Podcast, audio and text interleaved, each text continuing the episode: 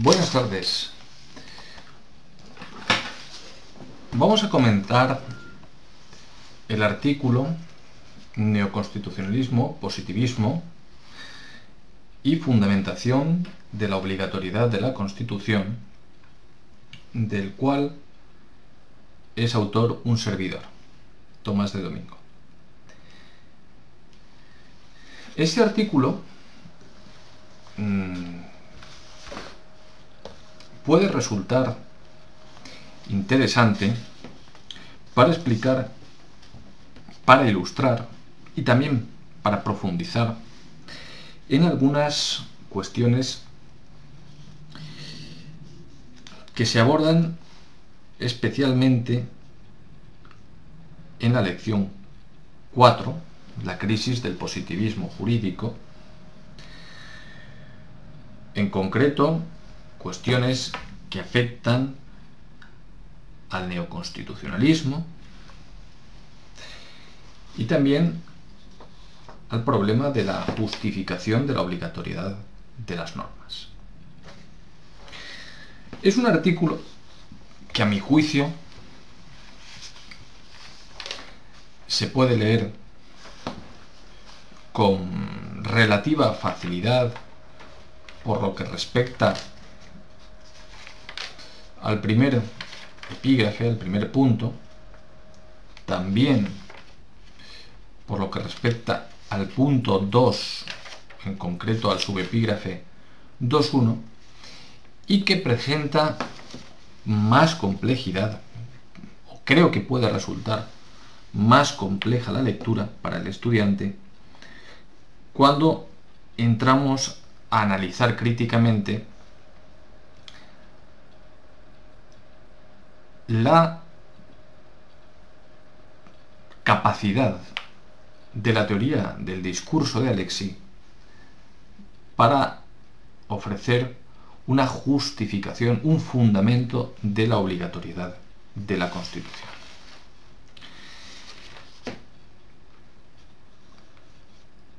El objetivo principal de este artículo consiste en ser capaz de dar razones que justifiquen la obligatoriedad de la Constitución. Y esta es una primera cuestión que quizá sería conveniente aclarar, porque no nos, no nos vamos a conformar con dar razones que justifiquen la obediencia a la Constitución. Y esta distinción entre justificar la obediencia a una norma, en este caso se trata de la Constitución, pero el problema va más allá de la Constitución.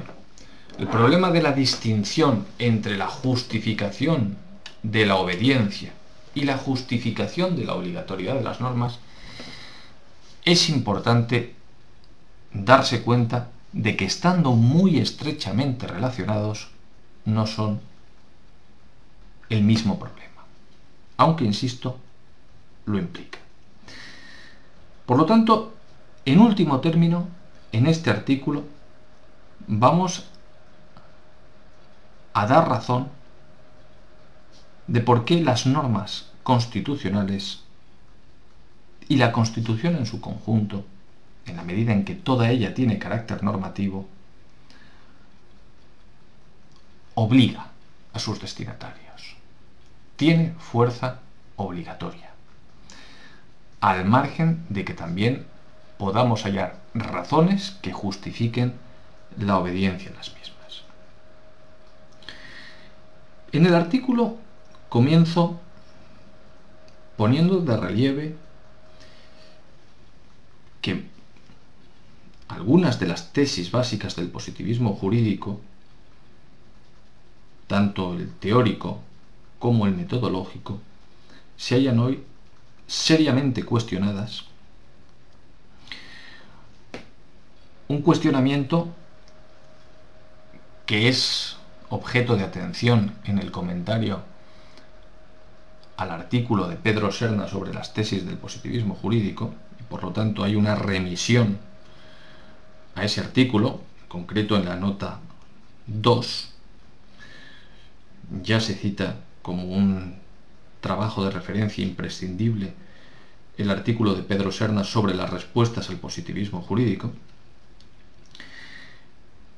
Como decía, hay un cuestionamiento del positivismo teórico y metodológico y dentro de ese cuestionamiento podemos decir que a ello han contribuido tanto factores de naturaleza ideológica, pero también la profunda transformación que se produjo en los ordenamientos jurídicos europeos a partir de 1945. Como se dice en el propio artículo, con anterioridad a esa fecha, podía afirmarse que el positivismo jurídico que se traducía en unos estados de derecho fundamentalmente de base legalista, en la que la ley era la máxima expresión de lo jurídico, esos estados de derecho legalista continuaban representando el ideal moderno de racionalidad y seguridad jurídica en la Europa continental. Sin duda, como destaca el propio Serna, el positivismo jurídico tiene un núcleo de verdad. El elemento institucional o formal del derecho es un elemento de identidad que identifica lo jurídico. El problema está en que se discriminen otras dimensiones que también están presentes en la experiencia jurídica y que son injustificadamente sacrificadas por parte del positivismo jurídico en su afán de cientificidad. Pero claro, cuando hablamos de crisis del positivismo jurídico, debemos también tener cierta precaución, puesto que no se trata de minusvalorar estos aspectos institucionales, formales y sociológicos, para prestar exclusiva atención a los contenidos materiales del derecho. Eso supondría, a su vez, nuevamente una reducción unilateral de la experiencia jurídica. Hay que tener en cuenta todas las dimensiones que presenta la experiencia jurídica y tratar de integrarlas, dar razón de ellas de una manera coherente, armónica, sin reduccionismos de ningún tipo.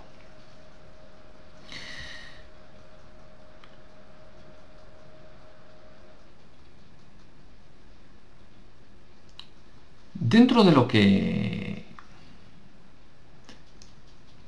es o se conoce por neoconstitucionalismo,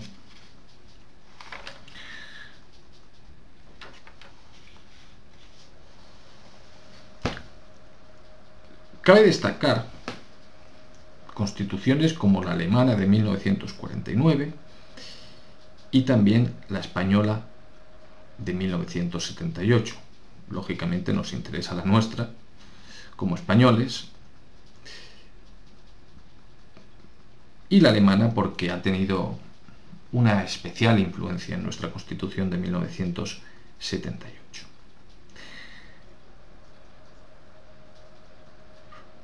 Rasgos característicos del neoconstitucionalismo que están presentes en estas dos constituciones son lo que se conoce como la rematerialización de su contenido. Y eso es lo que explicamos en el primer epígrafe de este artículo. Por rematerialización debemos entender que las modernas constituciones van a incluir en su contenido elementos de profunda fuerza axiológica. Y en concreto, a mí me parece importante destacar que se declara solemnemente cuáles son las bases de la convivencia, en concreto el respeto, el reconocimiento de la dignidad humana y por tanto su colorario práctico, es decir, el respeto a los derechos fundamentales, sin cuya, sin esa protección, sería claramente vulnerada la dignidad humana. La dignidad humana no puede ser un mero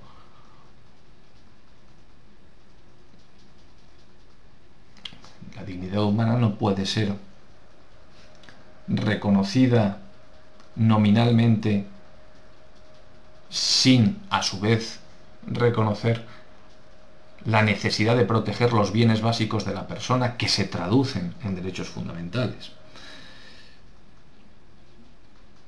Aquí tenemos, desde luego, una rematerialización del contenido, pero que es importante, más que por este rasgo, por el hecho de que las constituciones tienen carácter normativo. Y aquí se ve claramente, cuando hablamos del carácter normativo de las constituciones como uno de los rasgos del neoconstitucionalismo, aquí vemos claramente el contraste entre las constituciones del siglo XIX y de buena parte de la primera mitad del siglo XX y las constituciones surgidas a partir de 1945. Cuando hablamos del carácter normativo de una constitución, lo que se quiere decir es que la constitución es una norma directamente aplicable. Y además, y aquí entraría en juego un nuevo rasgo del, mm, del neoconstitucionalismo, no solo es directamente aplicable, sino que además vincula a los poderes públicos. Es decir, los poderes públicos tienen la obligación de tomar las medidas para que el respeto, sobre todo la vinculación de la Constitución que pesa sobre los poderes públicos, está relacionada con los derechos fundamentales. Los derechos fundamentales tienen fuerza vinculante, como se ha explicado en las clases teóricas. Esto es muy importante.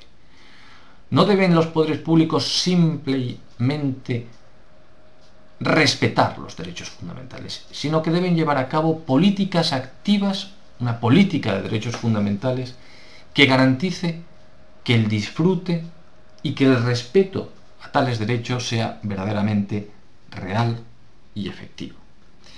Y además en el caso de España hay, además de esta fuerza vinculante de, los derechos fundamentales, el artículo 9.1 es muy importante porque al precisar que los ciudadanos están sujetos a la Constitución, nos está diciendo que los ciudadanos, es decir, particulares, deben respetar las propias normas constitucionales. Y en concreto es importante cuando pensamos esto es importante cuando pensamos en derechos fundamentales. ¿Por qué? Porque ni más ni menos el 9.1 nos está diciendo que los derechos fundamentales rigen directamente en el ámbito de las relaciones entre particulares. Y esto es una novedad con relación, por ejemplo, a la Constitución alemana, la Ley Fundamental de Bonn de 1900. 49. Y si seguimos destacando rasgos característicos del neoconstitucionalismo, podemos también decir, podemos también señalar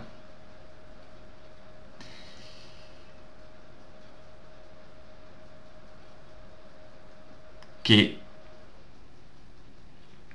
en la medida en que la Constitución debe ser respetada poderes públicos y también por los particulares, tiene un carácter normativo, por tanto, como decíamos también, puede ser directamente alegada, sin necesidad de que medie desarrollo legislativo. Aunque obviamente hay contenidos constitucionales que exigen dicho, desarrollo legislativo. Pero al mismo tiempo no debemos olvidar que toda ella debe ser respetada de acuerdo con el artículo 9.1 de la Constitución.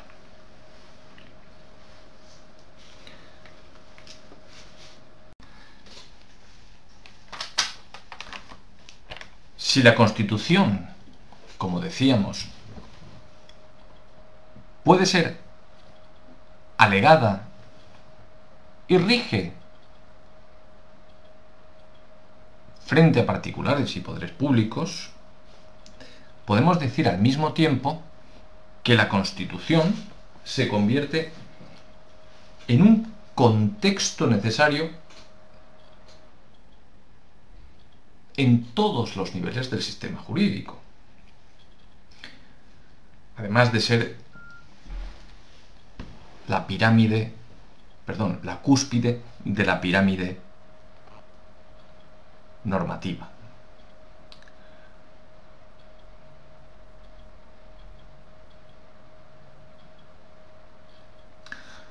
Los derechos fundamentales representan el núcleo axiológico de las constituciones. Unos derechos fundamentales fundados en el reconocimiento de la dignidad humana.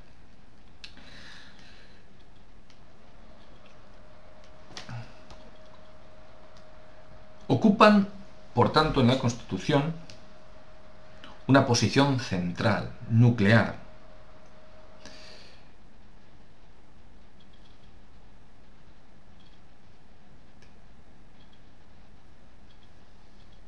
Y hay que decir que en este punto, que también podría haber sido compartido por Kelsen, hay una novedad una novedad que supone un salto cualitativo en lo que sería la superación del sistema jurídico de raíz kelseniana hacia un nuevo paradigma, lo que podríamos denominar el paradigma neoconstitucional. Un paradigma que es precisamente el que en cierta medida pone sobre la mesa las posibles dificultades del positivismo como teoría del derecho para dar razón del mismo, de este nuevo paradigma. Decía que los derechos fundamentales ocupan una posición nuclear en el ordenamiento jurídico. Pero la novedad con relación al kelsenianismo, por decirlo así, radica en que esa posición central se traduce en un efecto de irradiación al conjunto del ordenamiento jurídico. Es decir, el conjunto de normas, como anteriormente apuntábamos, jurídicas, deben interpretarse a la luz de la Constitución y muy especialmente a la luz de lo que es su pilar axiológico, los derechos fundamentales. Este efecto de irradiación fue plasmado por el Tribunal Constitucional Federal alemán en el año 1958, en la sentencia del famoso caso Lut. Pero también la tesis que se halla presente en esta sentencia se puede observar también en la jurisprudencia constitucional española. Todo esto lo explico en este primer epígrafe del artículo, que como les había comentado, se titula Neoconstitucionalismo y Positivismo Jurídico. Y en la página 357 apunto algunas ideas sobre las cuales sería interesante reflexionar y debatir. Y ahí digo que concretar cómo y en qué grado se produce la irradiación de los derechos fundamentales sobre el conjunto del ordenamiento jurídico es un problema ineludible para explicar el funcionamiento del sistema jurídico. Pues dicha irradiación altera los criterios de pertenencia al ordenamiento jurídico de las normas dependientes que en la tradición kelseniana se situaba exclusivamente en el criterio de legalidad. Esta idea es extraordinariamente importante porque marca la diferencia entre un sistema normativo de inspiración kelseniana y un sistema normativo propio de los sistemas jurídicos que introducen los modernos estados constitucionales de derecho, que responden a este fenómeno del neoconstitucionalismo. Fijémonos en esta idea de criterio de pertenencia. ¿Qué hace que una norma jurídica pertenezca a un sistema jurídico? Pues en la tradición kelseniana, una norma es válida, pertenece a un sistema jurídico que cuya existencia, para cuya existencia tiene que darse una eficacia del mismo como punto de partida, pero más allá de esa eficacia, una norma es válida cuando ha sido elaborada de acuerdo con lo previsto por otras normas que habitualmente se sitúan en una posición jerárquicamente superior.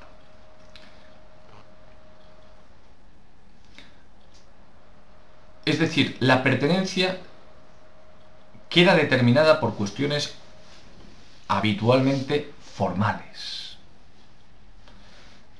No determina la pertenencia un razonamiento en el que atendamos al contenido de las normas,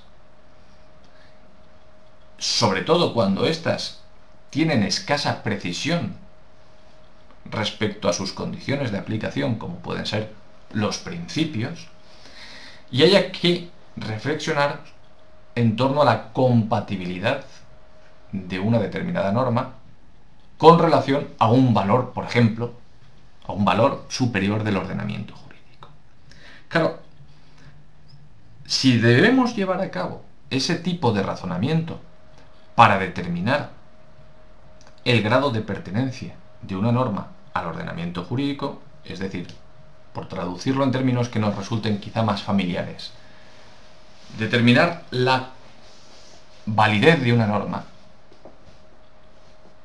puede traducirse en saber si es constitucional o no es constitucional o inconstitucional.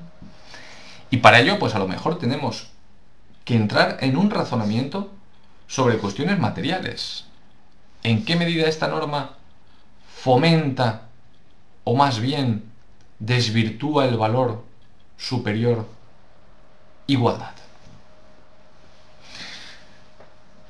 La cuestión es que esa posición jerárquica de los derechos fundamentales y el efecto irradiación que implica su posición central para el conjunto del ordenamiento jurídico ha alterado profundamente, y esta es la idea, no solo el modo de funcionamiento de los sistemas jurídicos, sino la propia identificación de las normas del sistema.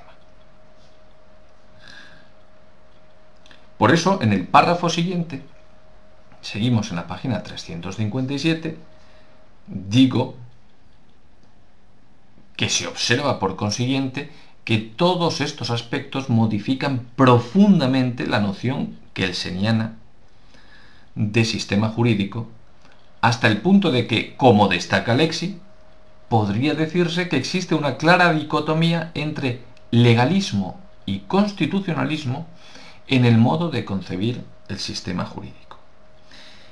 Y fijémonos con que en este breve párrafo hay dos notas al pie, y la nota 10 me parece interesante que se reparen, me parece interesante que se repare la nota 10, que remite a un trabajo de García Figueroa, muy relacionado con la cuestión mm, de neoconstitucionalismo y positivismo. El trabajo es el libro Principios y Positivismo Jurídico, prologado por Luis Prieto Sanchís.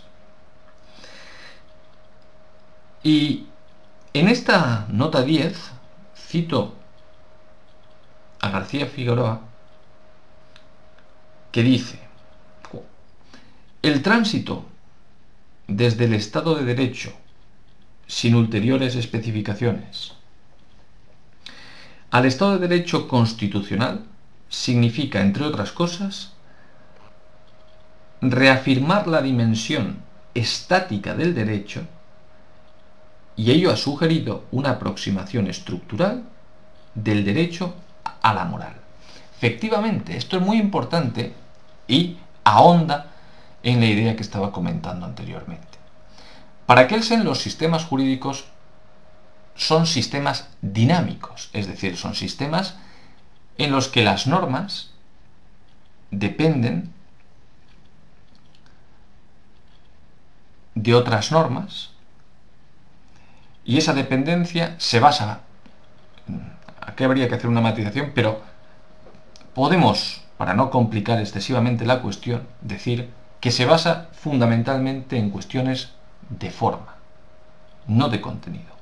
En cambio, los sistemas o las normas morales, los sistemas que incluyen normas morales, son para Kelsen sistemas estáticos, en los que las normas morales pueden deducirse de las de otras normas morales a través no de un razonamiento a través no de cuestiones puramente formales, procedimentales, sino a, cuestión, a través de un razonamiento sustantivo, que preste atención a cuestiones de contenido.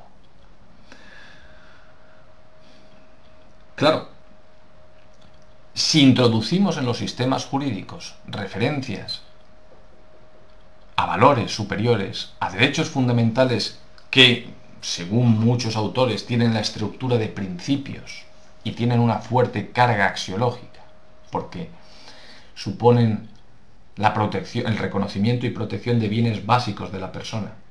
Si introducimos eso y además hacemos que esos contenidos que han supuesto la rematerialización de las constituciones constituyan un criterio para determinar la validez de cualquier norma del sistema jurídico, lo que está queriendo decir García Figueroa es que estamos dando un paso desde una dimensión dinámica del derecho de un sistema jurídico en el que se observa que el derecho tiene una dimensión dinámica hacia un sistema estático.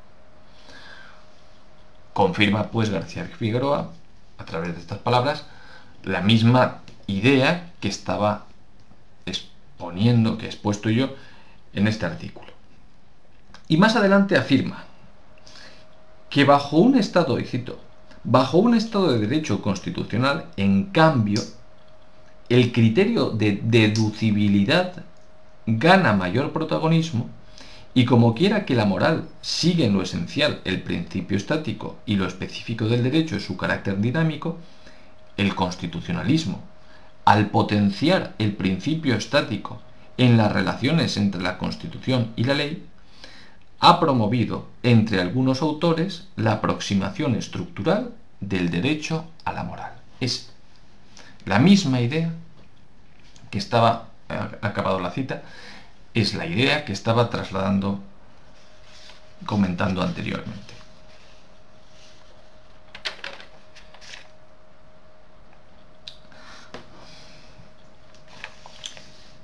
Yo creo que hoy es indiscutible que los sistemas jurídicos a los que han dado origen el moderno Estado constitucional de derecho no pueden funcionar adecuadamente sin el concurso de la razón práctica. Es decir, la entrada en las constituciones de unos derechos fundamentales que vinculan a los poderes públicos y que como en España rigen directamente en las relaciones entre particulares, supone, supone sin ningún género de dudas, una necesidad de argumentación en la que la razón práctica, que implica juicios de valor y por tanto un razonamiento sustantivo, no puede quedar al margen. Por centrarnos en la dimensión dinámica del derecho, en aquello que tiene relación con la aplicación de las normas para la solución del caso. Hoy en día, el principio de subsunción no puede ser generalizado, ni mucho menos, si algún día podemos decir que lo fuera, pero sin duda cuando se trata de normas que presentan la estructura de principios, mucho menos de valores superiores, se puede pensar en subsumir este tipo de normas en la resolución o para la resolución de determinados casos concretos. Por eso, como la, la doctrina mayoritaria entiende que los preceptos jus fundamentales tienen un carácter abierto, dejando al margen de si, se trata de principios o reglas. Indudablemente, cada vez es más frecuente que se hable de que junto a la subsunción, como procedimiento a tener en cuenta para aplicar normas jurídicas, hay que contemplar también la llamada ponderación de bienes, de normas, de principios, la ponderación, y además es pacífica la opinión de que ponderar implica realizar juicios de valor.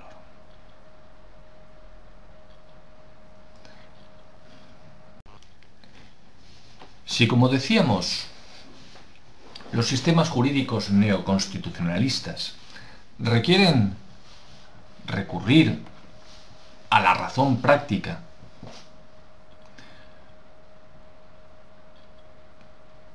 para poder funcionar, la cuestión es si el positivismo jurídico, podríamos plantearlo así, puede dar cuenta, puede seguir explicando este tipo de sistemas jurídicos.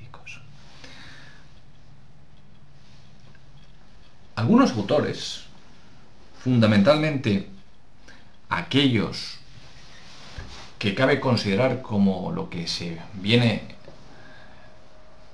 a llamar positivistas incluyentes o inclusivos, entienden que sí, que el positivismo jurídico no encuentra ninguna dificultad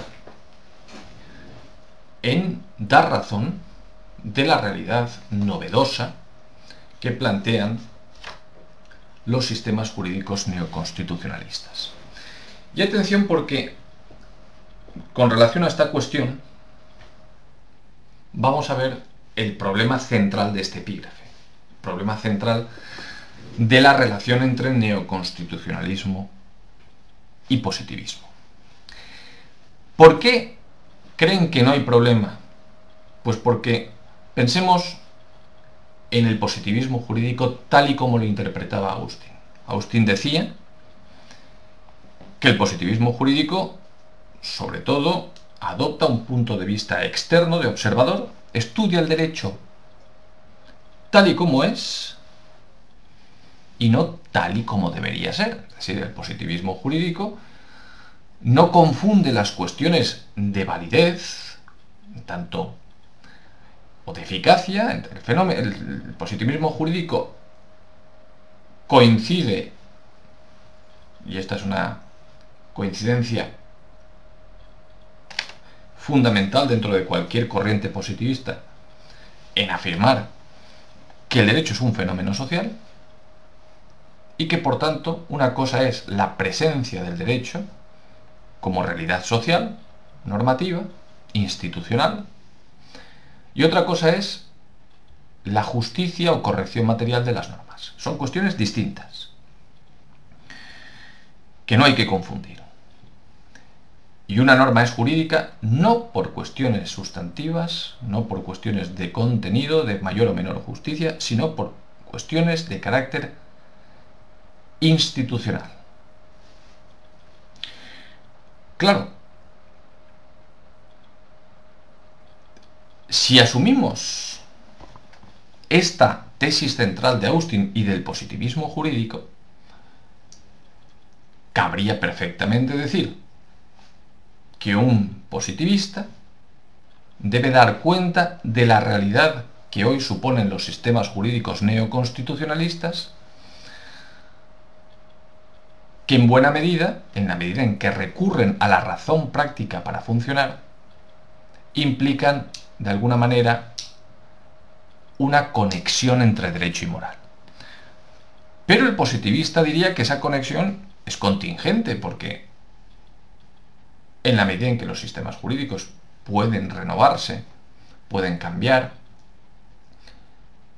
podemos dar marcha atrás y volver a los sistemas constitucionales, eh, a los sistemas jurídicos de base puramente legalista. Podría suceder. Podría cerrarse esa conexión entre derecho y moral, que ahora es contingente, y por tanto ahora puede darse y en el futuro puede dejar de darse. Pues bien, en este punto, y esta es un momento importante en el artículo, página 358 y 359, en este punto yo creo que hay que formular varias observaciones. Observaciones que además tengo que decirlo, tengo que advertirlo, no son sencillas de, entender. Así que les pido un especial esfuerzo en la lectura del artículo. Les pido que reflexionen sobre lo que pueda también decir yo aquí ahora y sobre todo que presten mucha atención a la clase teórica, a la clase, perdón, presencial práctica. La primera observación. Admito, no hay duda, el observador positivista puede circunscribir su labor científica o presentada como científica a explicar y describir sin necesidad de valorar.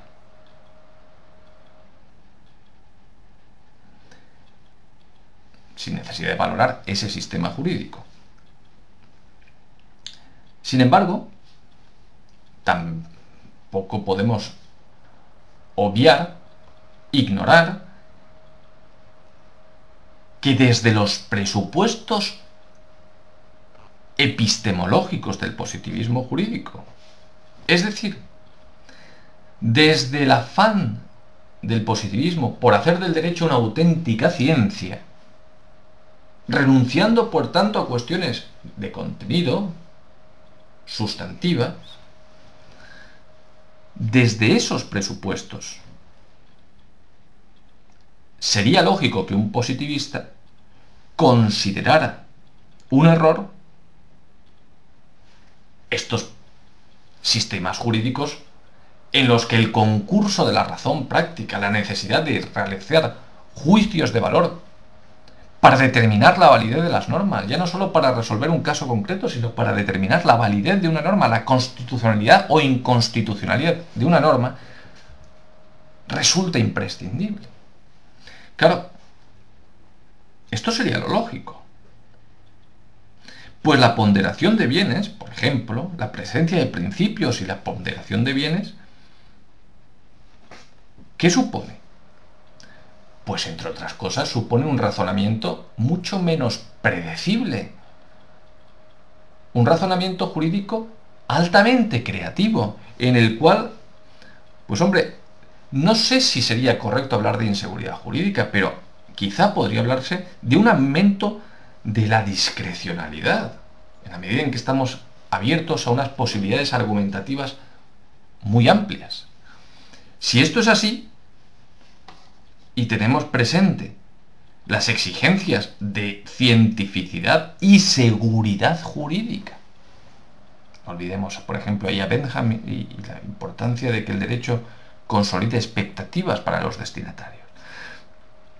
Pues esas expectativas de cientificidad y seguridad jurídica parecen incompatibles cuando pensamos en los sistemas jurídicos neoconstitucionalistas.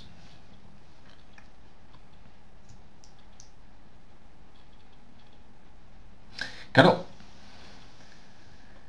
Robert Alexi denomina a lo que estamos comentando la objeción metodológica, en el sentido de que un sistema jurídico que incluya principios, principios que podrían a lo mejor tener incluso un sentido opuesto,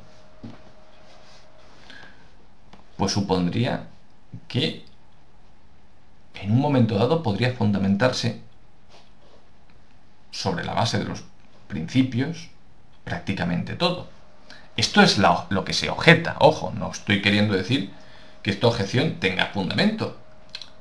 Tiene parte de, verdad.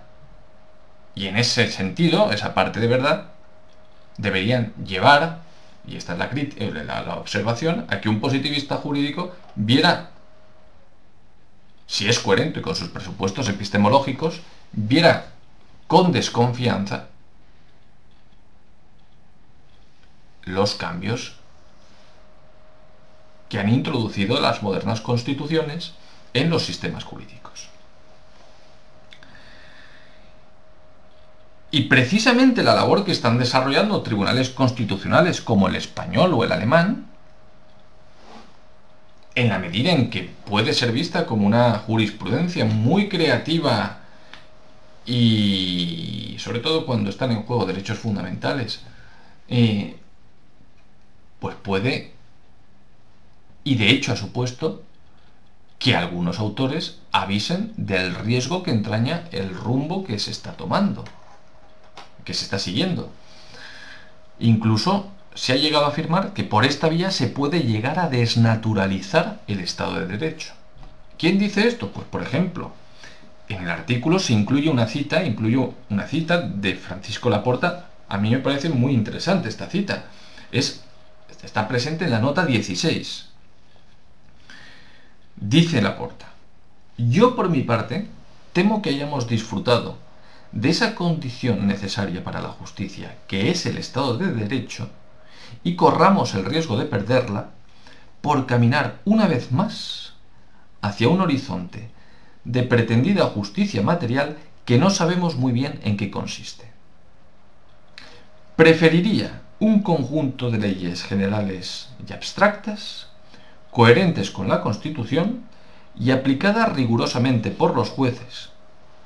Y si esto es imposible, debido al irreversible proceso de crisis de la ley del que somos testigos, que no perdamos al menos la conciencia de que el estado de, de Derecho y la democracia misma se pueden estar diluyendo con él. Aquí acaba la cita de, la porta. Me parece muy interesante esta cita. Me parece muy interesante esta opinión porque es una opinión coherente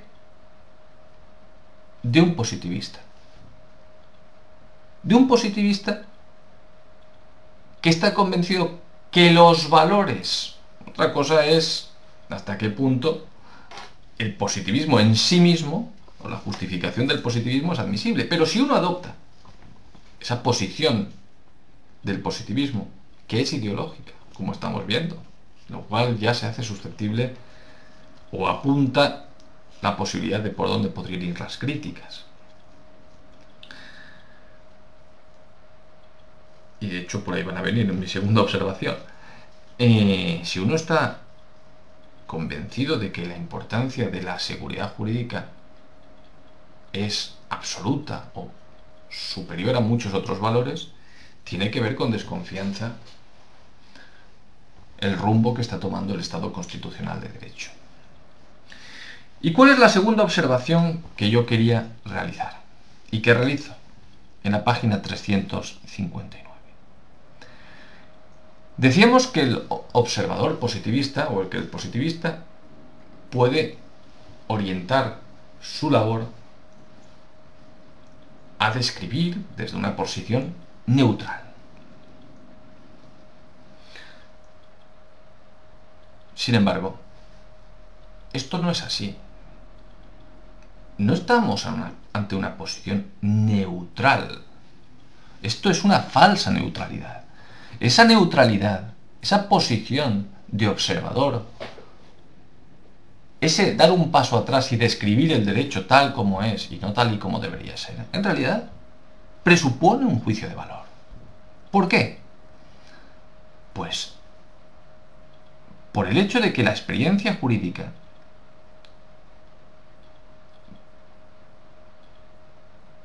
es mucho más amplia de la que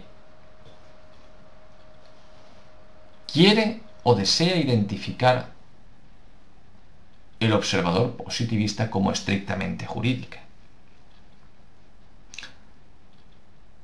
Dice Serna, en un artículo importantísimo que también vamos a comentar en este curso, que la decisión de reflejar científicamente un objeto a una costa de deformar su imagen no puede ser sino una decisión voluntaria, diríase mejor, voluntarista.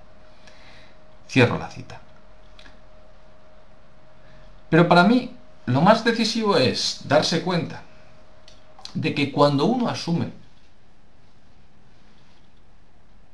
que lo que debe hacer como científico del derecho es limitarse a describir,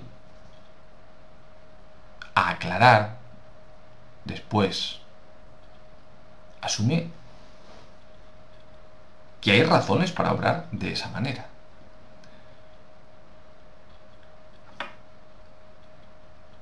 Y si hay razones para hablar de esa manera, está diciendo que la razón práctica existe. Es decir, que es posible que nuestra razón halle argumentos para justificar una determinada acción, una determinada manera de actuar. Claro, la cuestión es, si existe la razón práctica, ¿Por qué no podemos entrar a valorar cuestiones de contenido, de justicia de las normas? ¿Por qué la razón práctica nos sirve para justificar determinadas acciones y no para justificar otras en función de la mayor o menor corrección material? Eso es lo que quiero decir cuando hablo de que se está admitiendo la posibilidad de una razón práctica que curiosamente se niega a sí misma.